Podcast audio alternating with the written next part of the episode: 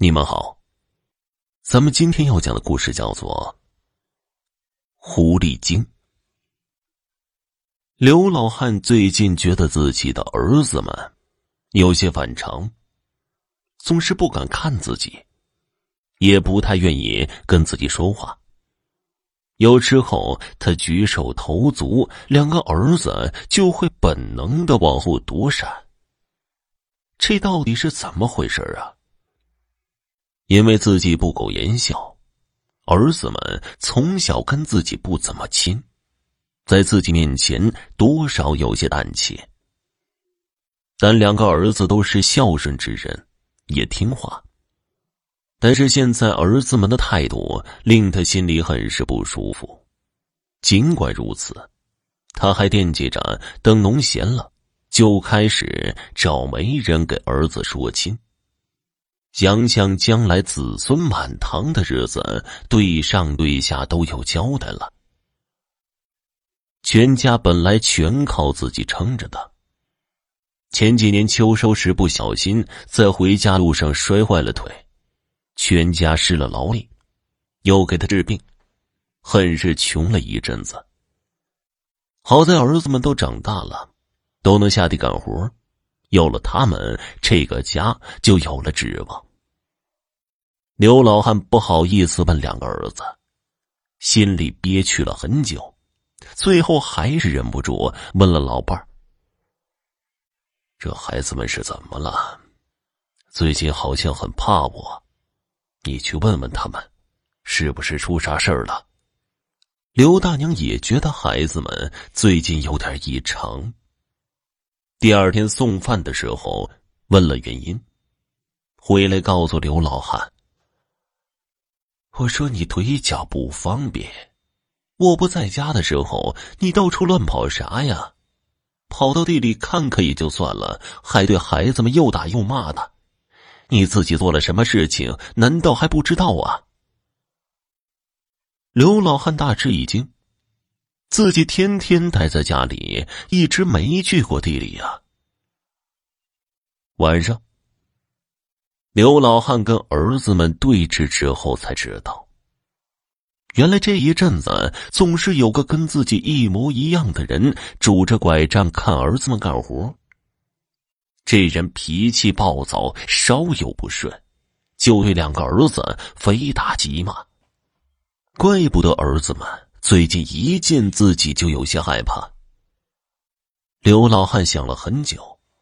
想到自己年轻的时候，听老人说过一个传说：有一种妖怪能幻化人形，能把人模仿的惟妙惟肖，根本分不出来。可能两个儿子所看到的就是那妖怪所幻化的，但这妖怪没什么目的，只是为了消遣取乐而已。可是这妖怪怎么就盯上自己家了呢？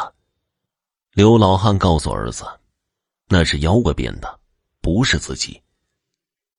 下次要是看到了，就把他打死，以免祸害其他人。”两个儿子听得莫名其妙，但还是点头答应了父亲。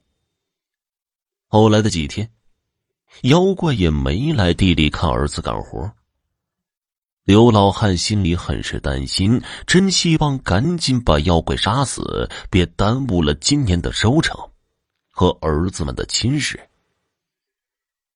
有一天，吃过早饭，孩子们干活去了，老伴儿也出去捡柴了。刘老汉一个人在家前思后想，觉着这个事一天不完，他担一天的心，还是去地里看看吧。这刘大和刘二都是老实本分的孩子，虽然父亲说的妖怪知识不太明白，但还是牢记了父亲的叮嘱。两个儿子在田间不敢议论这事儿，生怕被妖怪给听了去，坏了事情。两人正在低头干活呢，远处有一个身影一瘸一拐的朝这边走了。刘二悄悄的跟刘大示意，一看那妖怪果然来了，还是变成父亲的模样。于是二人抓起了锄头，做好了准备。刘老汉走了好久，才走到田头。两个孩子就站在地里看着，也不去帮扶。走近了，刘老汉停下来：“儿啊，可累死我了，也不……”这话音未落，两把锄头已经挥了过来。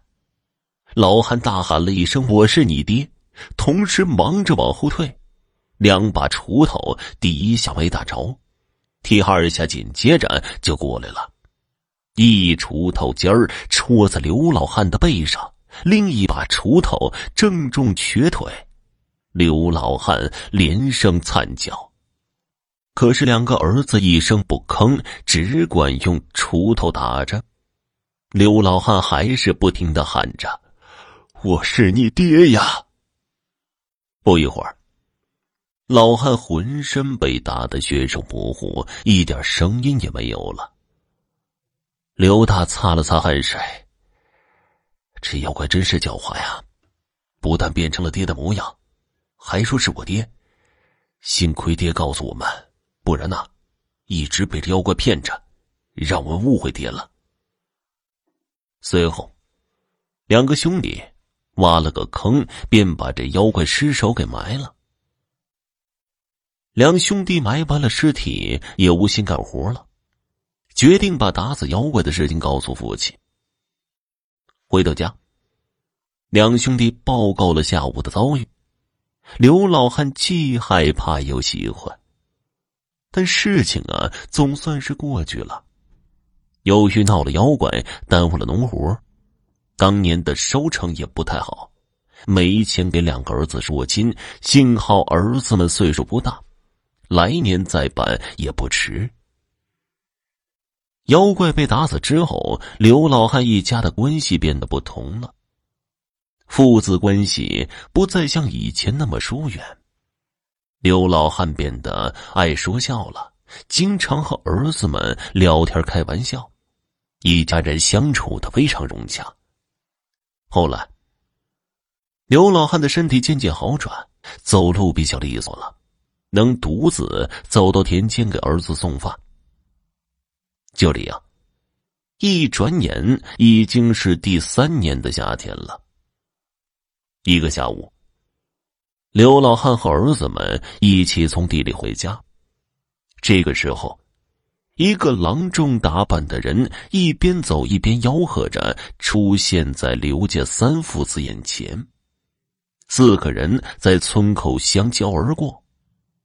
此时啊，郎中停下了脚步，回头一看，目光落在刘老汉的身上。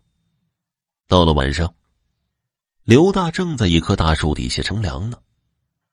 那郎中又出现了，便向刘大招了招手，让他过来。刘大疑惑的走上前去，郎中低声的问道：“小兄弟啊。”白天跟你一起走的那个老人，是你什么人呢？哦，那是我爹呀。刘大爽快的回答着：“你爹？奇怪，太奇怪了。是我爹呀，这有啥奇怪的？我看呢。”你爹好像不仁，怕不是鬼怪变的吧？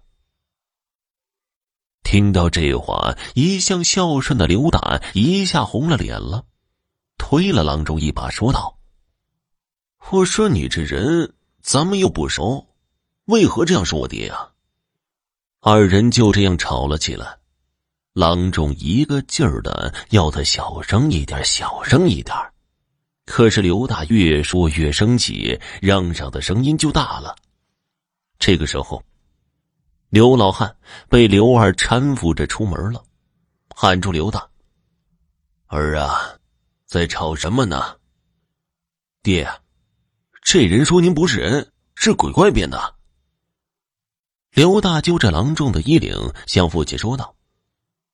刘老汉一惊，脸上闪过一丝恐惧，却马上恢复正常。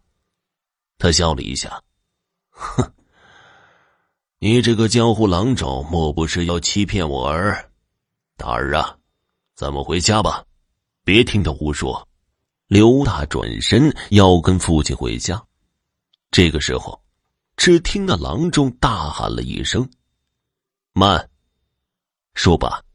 从身后拿出一根拂尘，捏起左手，念了一个咒语，喊了一声，举起了拂尘，朝刘老汉挥去。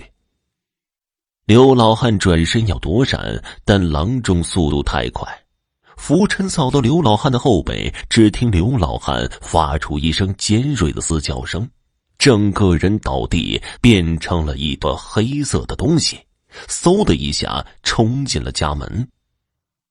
看到这一切，两兄弟目瞪口呆了。见郎中冲进门去，两人还没回过神来呢。郎中在里屋床底下拽住了那个东西的尾巴。经过一番角力，那东西终于挣扎不过，被拉了出来。原来是一只狐狸，吱吱叫着，缩成一团，绿豆大的眼睛咕噜噜转个不停。从郎中刘二、刘大脸上扫来扫去，眼光里竟有乞求的神色。刘二出门拿过了一把锄头，进了门挥舞起来，朝老狐狸砸去。刘大一把抓住了他：“不要啊，那是爹！那不是爹，爹被他害死了。”刘二哭喊着。他挣脱哥哥的手，抡起了锄头，一锄头砸了下去，锄头重重的落在老狐狸的颈部，他凄惨的尖叫了一声，浑身扭动。刘二拔出锄头，继续一锄一锄的抡下去，老狐狸终于不扭了，全身散开，瘫在血泊当中不动了。身上血肉翻开，整个脑袋已经看不出完整的形状，就如同两年前真正的刘老汉死时一模一样。刘大被吓呆了，他跪在地上，嘴里念叨着：“那是咱爹，那是咱爹呀！那不是咱爹，爹早在三年前被咱们打死了。”刘二眼睛都红了，朝刘大嘶吼出这一句。刘大也不吭声，他失神的瘫坐在地上，之后捂住双眼哭了起来。这天晚上，刘大在自己家里上吊自杀了。后来的几天，刘二母子办了三场丧事，安葬刘大，移葬刘老汉的尸骨，埋了狐狸精的尸体。刘二的眼睛一直是红的。办完丧事，他长时间的跪在几个坟边，一声都不吭。秋天，刘二在下地回家的路上不小心摔了一跤，也摔坏了腿，就像当初他的父亲一样。他被郎中宣布他再也站不起来之后，刘二拒绝了母亲的照顾，不吃也不喝。十来天后，他也死了。听众朋友，本集播讲完毕，感谢您的收听。